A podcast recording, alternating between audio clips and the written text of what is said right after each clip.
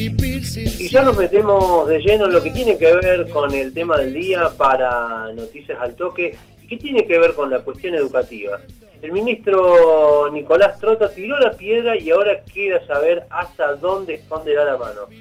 ¿Vuelven o no las clases a las aulas?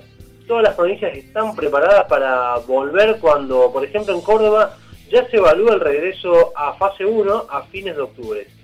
¿Hasta cuánto resistirán los docentes ¿no? y las familias esta situación que cayó de arriba y que ha encontrado a la mayoría desarmados y poco preparados?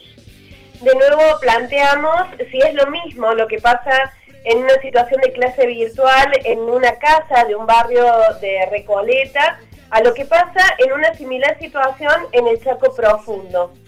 Y más allá de eso, teniendo en cuenta que parece que este estado de cosas se va a prolongar en el tiempo, ya hoy nos despertábamos con las noticias de que aparentemente se vuelve atrás en esta decisión del regreso a las aulas.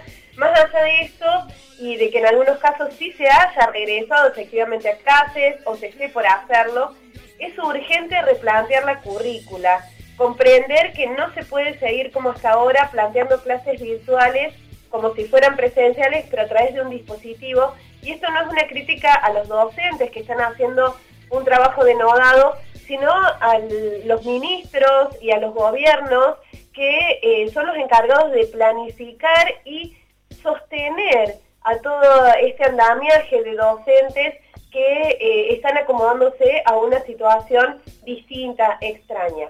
Y hay que tener en cuenta que ya el Congreso de la Nación aprobó esta ley de teletrabajo recientemente y es necesario que se comprenda ¿no? que los estados también deberán asegurar la conectividad y el acceso a los dispositivos necesarios para tanto los docentes como a los alumnos y si de equidad se trata, hacer lo propio con los hogares donde también estudiantes, sea como sea, estén habilitados para poder conectarse y también la capacidad para los docentes, ¿no? Esto es muy importante, no solamente para los docentes, también lo que tiene que ver con, los estudiantes, pero la pregunta es, ¿están los estados preparados para hacer este despliegue?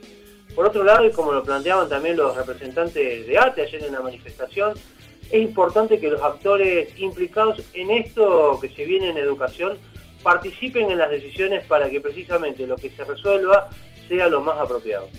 De todas maneras, y si esta es la educación que se viene, estaría bueno dejar en claro que se trata de una experiencia en principio deshumanizante, que resigna la cercanía y que otorga más poder a la tecnología con todo lo que esto significa. En un momento en el que los gigantes tecnológicos Apple, Facebook, Google y Amazon fueron cuestionados duramente precisamente por ejercer prácticas monopólicas en este, en este contexto, y fueron acusados de convertirse en corporaciones privadas que controlan la economía y la democracia.